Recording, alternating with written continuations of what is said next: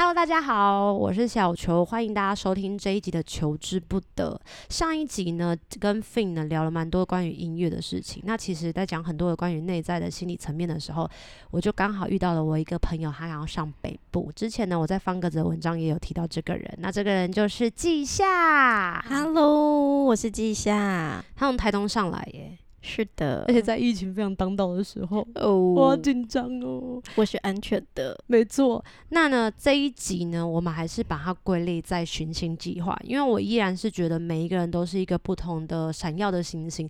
当他们在做每一件事情的时候，他们因为专注，然后因为非常的充满热情，所以这件事情就会让他们发光发热。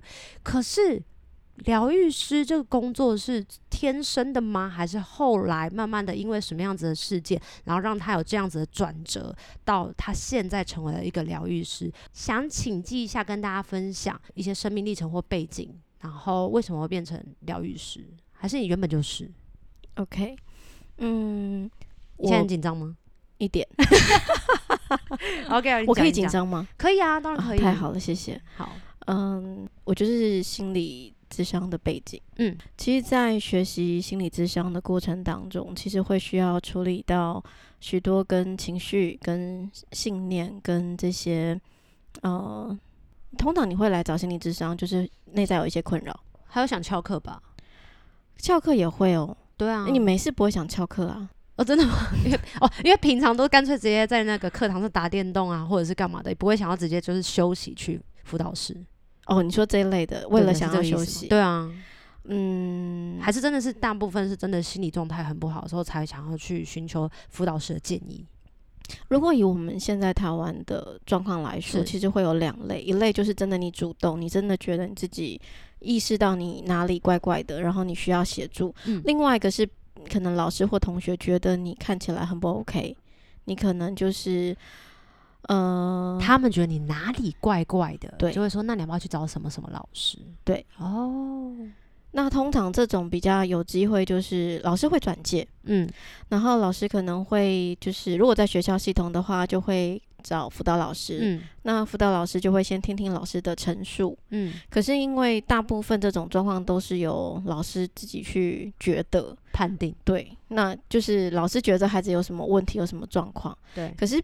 真正要去了解到底为什么会这个样子的时候，其实辅导老师还是需要把孩子找过来，嗯，然后去听听他怎么了，嗯，对。那这个过程当中很需要建立关系，嗯，这是你原本读书的时候的专业吗？对，哦，懂。所以后来为什么会从学校这样子的体制，然后转到了现在已经是一个独当一面的治疗师啊？是什么原因啊？嗯，你就在学校。蛮好的吧，有固定的薪水。嗯，这边我稍微澄清一下，治疗师这个词是是是，嗯嗯、呃，像台湾只有心理师跟精神科医师是。那心理师有两类，一类是临床，嗯，心理师，嗯、一类是智商心理师。嗯，我们没有所谓的心理治疗师，心理治疗师是在国外他们的训练里面会用的词。酷，所以智商跟临床心理师是不能够用治疗。所以咨商的部分就是透过谈天的方式，嗯，然后不开药，对，只有医师可以开药。那临床呢？也不行。那临床是什么意思？好，就是我们的训练当中，比如说像如果你是临床心理师，嗯，你就会到比较强，容易呃到那个精神科，嗯，跟精神科医师合作，嗯，那。通常我们就是一个精神科医师，他去看到一个病人，嗯，那这个病人他可能会去陈述，嗯，可是因为我们在心理上面的层面的困扰不会只有，就是你现在看到的这个样子，他会有一个病程，对，会有一个变化，所以精神科医师在问诊，他会做一个初谈，嗯，然后他会再把这个呃。个案这个 case 转介给临床心理师，嗯，临床心理师会透过比如说一些心理测验的工具，嗯，不是那个报纸上面选 A 选 B 会变成怎样，就是一个 标准化的心理测验工具之后，他会去测你的某一些你的呃心理的功能，嗯，好，或者是在生活上，就是看他依照你是什么样的状况，就会做测什么心理测验的工具，嗯，对，然后呢，他就会写一一份报告，嗯。然后这个报告就会交到精神科医师手上，嗯，然后他就会这个叫做鉴别诊断，嗯，就是他会从他的跟这个病人的初谈之后，然后再看心理师的评估，嗯，然后他再去开药这样子他比较能够。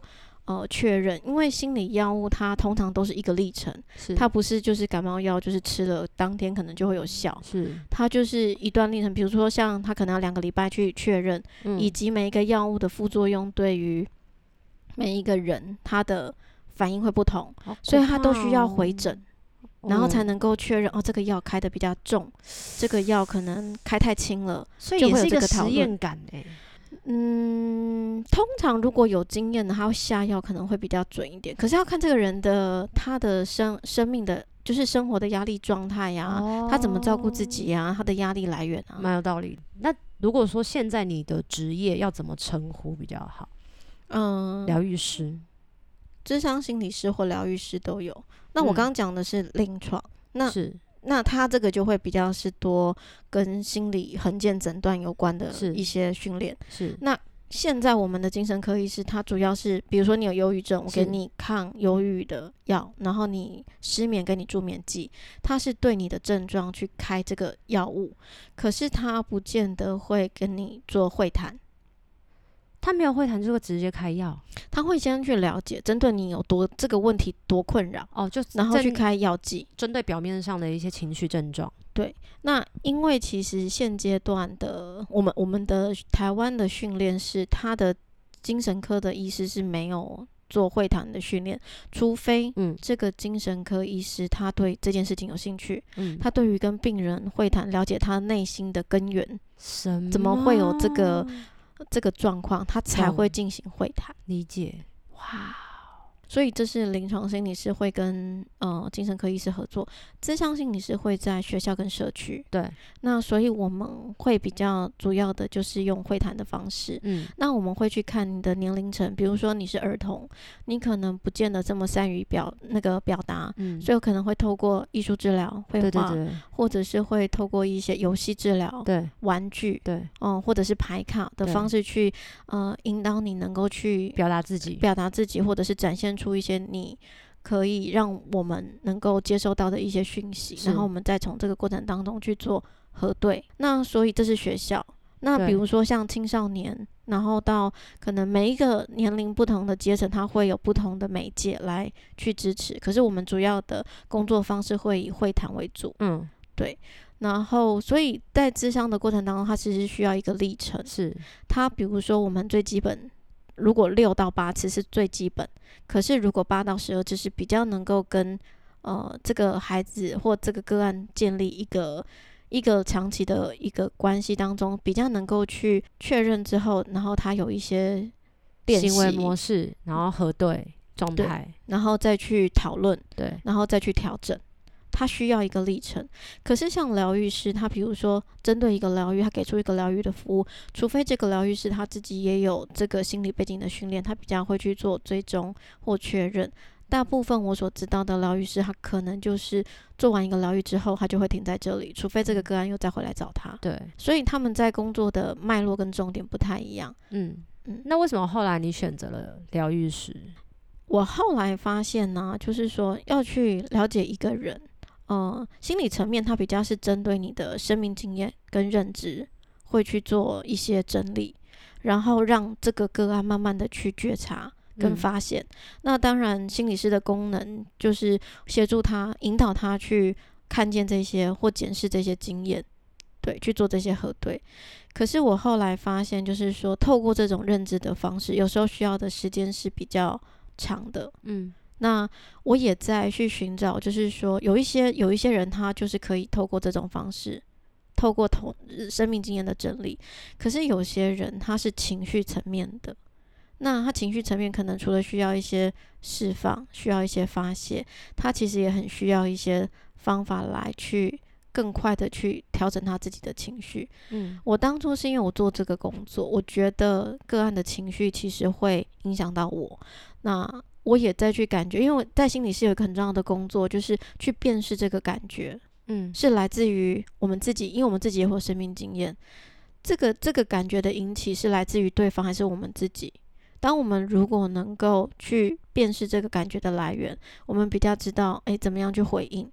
如果我们遇到我们自己被碰到的议题，我们就得要去整理跟觉察。我后来会进到疗愈室有一个部分，就是透过静心。嗯，就我发现，当我自己能够回到我自己的中心，然后我也可以就是在一个比较平静的状态，比较好去承接对方的情绪跟状态，我也比较不会就是受到对方的影响。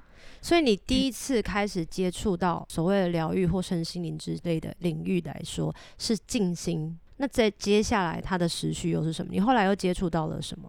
我后来从我那时候静心是跟奥修体系，嗯，因为我在台中的嗯奥修斯克拉静心中心，在那边做，因为奥修有非常非常多的静心。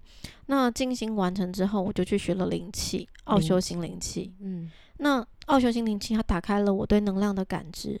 可是那个时候对我来说，也比较是不是所谓的能量，而是我回到我自己，我怎么样去让那个觉察变得更细，对，品质更好。对，就是诶，我发现我好像可以去呃感受更多，嗯，包括我自己的状态。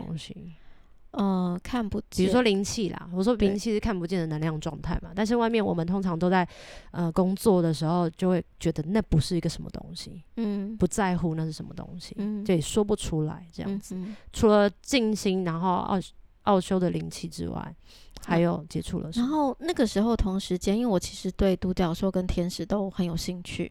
那我那时候跟我住在一起的他是一个塔罗牌师，然后他那时候就用塔罗牌，那我。因为我自己接受心理的训练，以前啦的塔罗牌，它会很多那种是非对错、好坏这种二元的一些建议。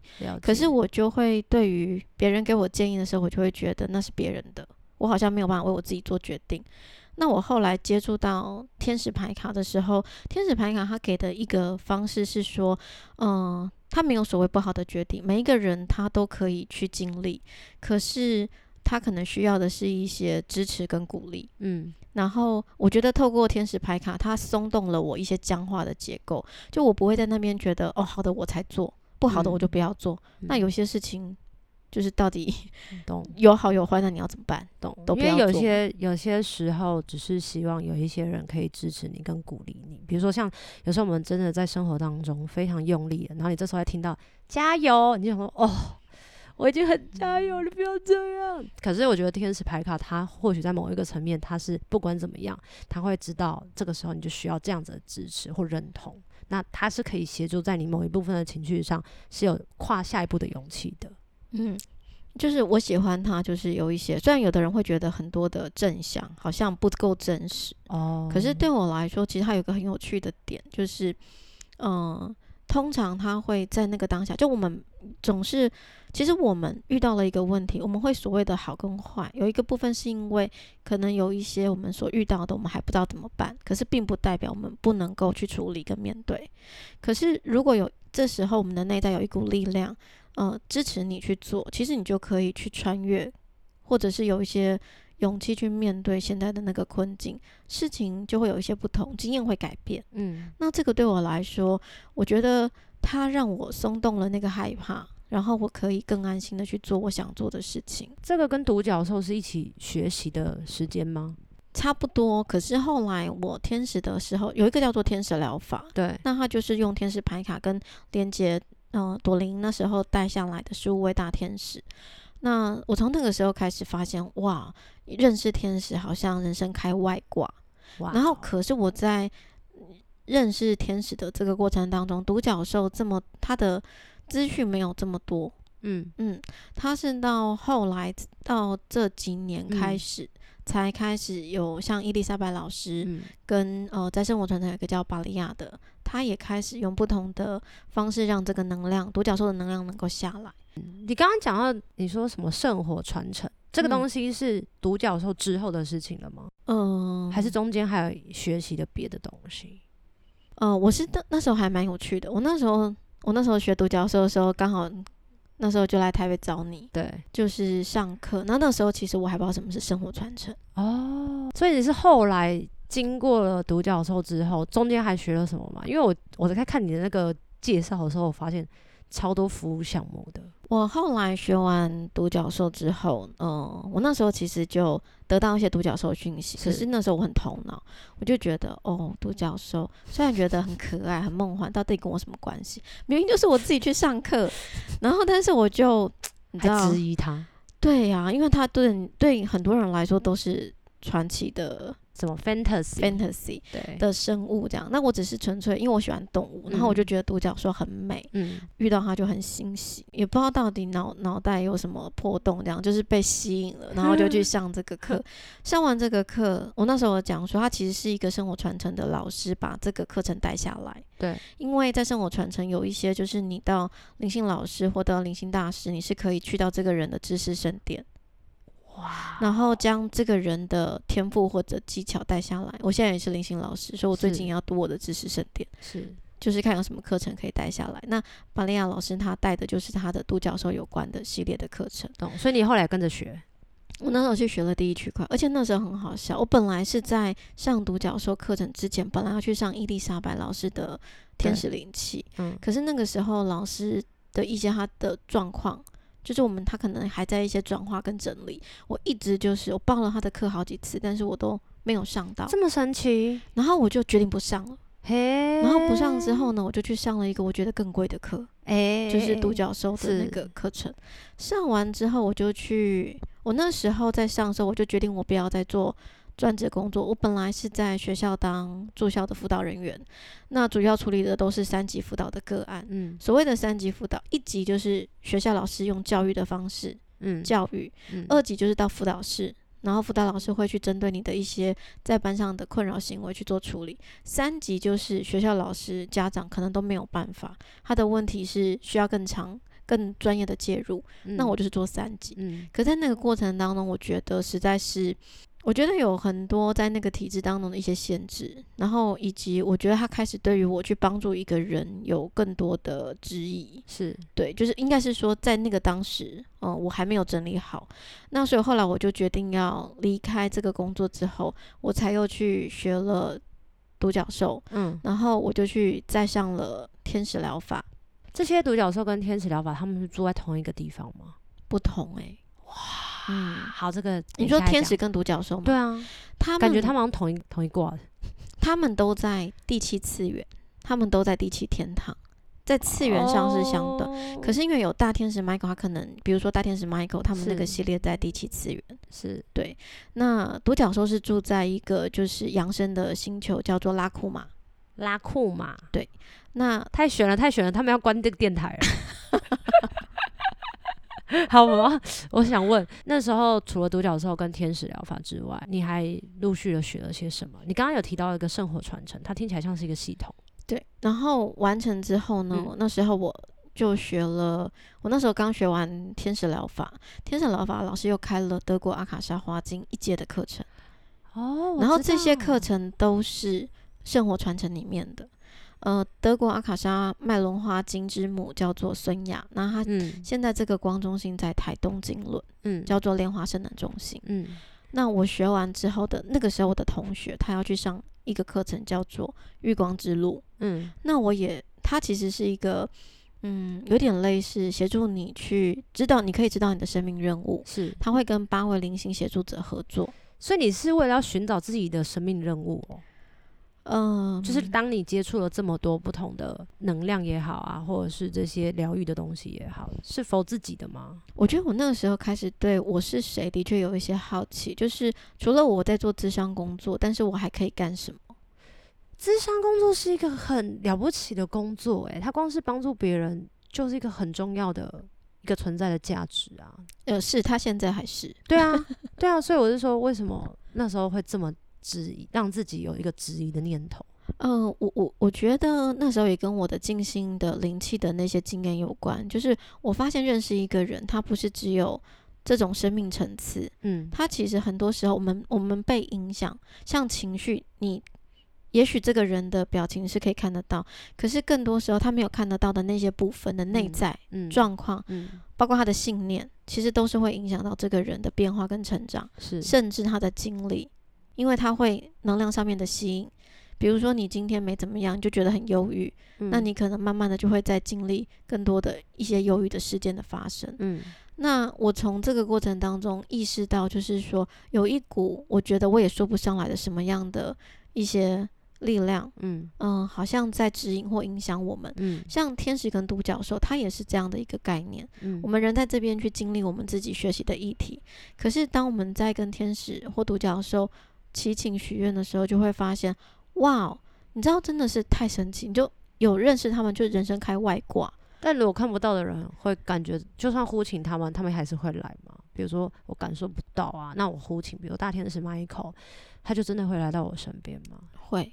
那如果有一些人他无神论者，他就说，呃，这不在我身边，好啊，那喊啊，好，那跟着喊，让大天使拉斐尔来到我身边，即便他无神论，也是只要呼喊就会来到他身边嘛。是我们其实每一个人，不管你的宗教信仰是什么，基本上我们都会有守守护天使。嗯，我们今天身为人来到地球啊，其实我们都是会有一些所谓的天使陪伴我们去经验。嗯，我们这一生就是至少在生活传承，它的概念就是每一个灵魂来到地球，成为一个人类。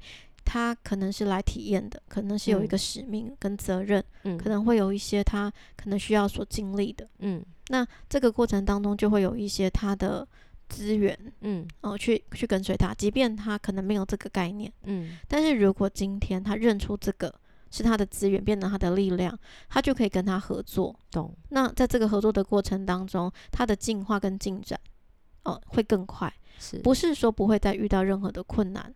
但是当他遇到困难的时候，他会更有力量的去面对。那他是不是可以学得更快？对。那刚你在讲到，就是说那个呼请大天使 Michael 或者是什么？其实，呃，大天使其实有很多。那比较能够被众所皆知的，就是可能朵琳那时候，呃，天使夫人，她虽然现在没有带带天使，她带出来的是五位大天使。那每一个天使都有不同的功能。我一开始也是抱持半信半疑。比如说，你要找车位的时候，你就呼请哪一个大天使；你要赶车的时候，你就找哪一个大天使；东西不见的时候就找。一开始我就是好玩，然后但我发现，哇，我在每一个重要的时刻，他都。在重点不是他有没有一个大天使的形象在，嗯、重点是那件事情获得了一个妥善的解决，而且他超越了我自己个人所认知的更好的解决方式。嗯，因为有时候我们常常会祈祷，然后希望事情就照着我们所想要的想样子发展。嗯，可是那是我们用我们有限觉得事情要怎么样。嗯，可是当你拉到了一个更高的层级，你会发现这个世界更有趣。嗯，他可能会用你所想不到的方式，所以在这个过程当中，我就开始去学习，比我有更高的观点。嗯，那一直到我到生活传承月光之路之后呢，我就继续学了一个叫做阿法气风水顾问的训练。嗯，在我那个时候学习，其实，在月光之路的那时候，月光之路是六天，现在变四天。嗯，第六天的时候，我们会去冥想，见到阿格尼，确认。我可不可以上阿法七风水顾问？嗯、时间到了吗？是哪一年上？嗯，那你确认完之后，你才能够去上。现在就比较没有这个限制。嗯，那我上完阿法七风水的这过程当中，打开了所谓的第八脉轮。嗯，第八脉轮它讲的就是自然法则跟。所以第八脉轮是高我的意思吗？它是嗯，它不是高我。我们我们高我又是另外一个层级，好酷哦！对对对，第八哦，我们每一个人身上都有第八脉轮，可是这个第八脉轮它有没有打开？嗯，那我们是透过老师透过一个点化将这个通道打开。嗯，打开之后呢，它会留的讯息，它有点像是有点像是宇宙知识的一个图书馆。嗯，它所以它就是阿卡西档案那个吗？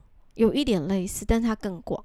哦，所谓的自然法则就是说，如果你今天做什么事情，你去问第八脉轮，他会先去确认。呃，你问我一个问题的话，我就会去确认我是不是可以回答这个问题的人。嗯，我要有负责才行。如果我没有办法负责，我没有办法回应你。那以及就是它符合天时地利人和。所以，呃，第一个，我是不是回答的人？我我是不是被授权回答这个问题？跟这个问题，你可以知道多少？你会知道在当下你所需要知道的，嗯，那为什么要进行这个宇宙的法则、自然法则？是因为每一个人他都在对的时间、对的地点去做对的事情，他的生命会朝往他的神圣之流，嗯，然后去成为他自己，也就是说完成他灵魂旅程的功课，嗯，所以这又回到我们每一个灵魂来到这个地球，其实都是有意义的。嗯，但当你没有知道灵魂的这个概念，我们就用我们的人类，因为我们的很多的生命目的是来自于这个社会，嗯，我们的父母，嗯，甚至师长，反正一些重要的他人给我们的，那我们可能，嗯、呃，这些这些所谓的这些所谓的想法价值观，其实是跟随什么？他们的生命经验，嗯。嗯然后可能是他们的限制、他们的恐惧、他们的希望，嗯，可是那是他们的，懂？对，所以要回到我们自己，到底我们怎么样？知不知道我们自己的版本是什么？嗯，这个就是在生活传承里面一个很重要看重的。那在月光之路，他就会知道你的生命任务，他会学习光的工具，然后他也会呃开发你的脉轮潜能，做很多的清理净化，然后能够开始呃，就是说。你会遇到某一些事情，你会开始能够在一个比较是同情而不是呃是慈悲而不是同情的方式去面对。嗯，你会让自己越来越在你的中心，你可以稳定。嗯，所以在我做过的父母业力释放跟呃能量风水都是属于月光之路里面生活传承里面的，是生活传承里面的不同课程。懂？那，那你刚刚讲的那个父母业力释放是音刷疗愈的。所以它也是属于这一个系统的东西吗？对。那我想问一下，在这个路上啊，你有遇到什么样子的挫折，是你觉得好辛苦哦，差点想要放弃？除了钱之外，因为上这种课都很贵啊。有没有那种朋友说，你别乱了好不好？你真的是那边听人家胡言乱语的，然后你就跟着迷信啊？你邪教？对，没有，还有啊，有四个字的。走火入魔，对对对对对对对，大部分都会讲走火入魔啊。你会有你会有遇到这样子的对你不一样的批判吗？会不认同？嗯，第一个我本来就没有要大家一定要认同，但是你跟朋友聊天的时候，你有遇到这样子的打击吗？其实不太会。嘿，这是人品很好。我觉得一部分是说，我们会先去了解他问的问题是想要得到什么。就是会，比如说一个谈话，他想好奇跟了解的，那他只是想要批判你，就觉得你的力量为什么要交给一些看不见的，而不是拿在自己的手上？像有些人就是会说，信我就好了，我那么厉害，那种的。那他可是他的源头来自于，就他自己，他觉得就人定胜天。OK，嗯，我我我觉得这边没有所谓的好坏，但是的确我们人是有选择。嗯那我只能说，在整个过程当中，你要去学习自然法则，你要去遵循，其实那个也是很挑战的。对，因为对于臣服这件事情，不是一件容易的事情，因为我们都会有我们自由自由意志，特别是我们成为一个疗愈师的时候，个案问你问题，你你没有办法依照你自己的经验去回答，你只能就是他问什么，然后你可能就是得到讯息之后告诉他，他的确有可能不能够接受，但是这个。能不能接受是取决于这个人，无关于我，我需要去承担这个责任。嗯，对，所以我觉得在那个过程当中的那个挑战，就是你相不相信得到的讯息。可是这些讯息，它的确需要经过时间，你就会知道，有些就是很多神奇的事情。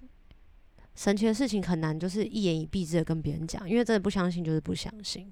可是我觉得，通常很有趣的部分是，我觉得会怀疑都是好事，因为代表他在意。嗯、所以就是问，回到他的中心，就是这件事情他选择怎么样的体验。懂。如果他最后透过这个怀疑或透过这个相信，终究能够走到他自己的他自己想要去的方向，嗯、其实我觉得那那都是一件。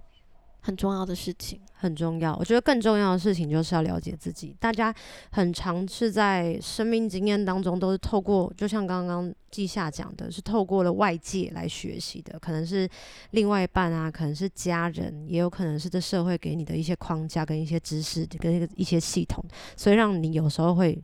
没有办法真正的活出自己，所以我觉得学习这件东西都是了让自己更了解自己，然后对我们本身是非常非常有帮助的。那其实，在跟季夏要聊天之前呢，我已经想过了，我们这一次会做成上下两集，因为季夏会的东西太多，所以我不可能每一个每一个都讲完。我有特别想要问他的两件他有在做的服务的内容。那这服两个服务内容呢，包括了自由书写，还有空间能量风水。因为这两个还有父哎，那我可以多聊一个父母业力释放吗？可以啊，因好疗愈很多很有趣的东西。好，但是这个呢，我们就要在下一集跟大家见面的时候聊。今天非常的谢谢季夏，然后也非常谢谢所有听 Podcast 的朋友们，不管你有没有在接触身心灵领域，都希望大家要相信，就是自己内在是有力量的，才有办法去面对外面有很多会影响你的那一些浮乱。我觉得，嗯哼。结尾你要怎么跟大家说？期待下一集大家见哦，还是什么鼓励的话吗？大家要照顾好自己的身心，才能够面对现在有一点混乱的状况，然后尽量不要恐慌。对，也要学习懂得怎么样去陪伴自己了。我觉得很多时候我们在外在去寻求，是因为我们不知道怎么跟自己建立跟自己的连接，所以才要出去建立跟人的连接。对对对对对，反推嘛，大家都学着反推。好，那还有一个很重要的是，因为现在疫情的关系，希望大家都可以勤洗手。然后少出门，如果要出去外面吃东西的时候，记得尽量的把食物外带回家吃。然后这段时间大家就有共体时间，然后大家都非常的辛苦，那也希望大家可以好好照顾自己。今天依然非常谢谢季夏，下一集我们要聊关于他的服务当中的自由书写，还有父母业力释放，以及能量空间风水。是我们也可以简称叫 ACC。好，那我们就下一集见喽，求之不得，下次见，拜拜。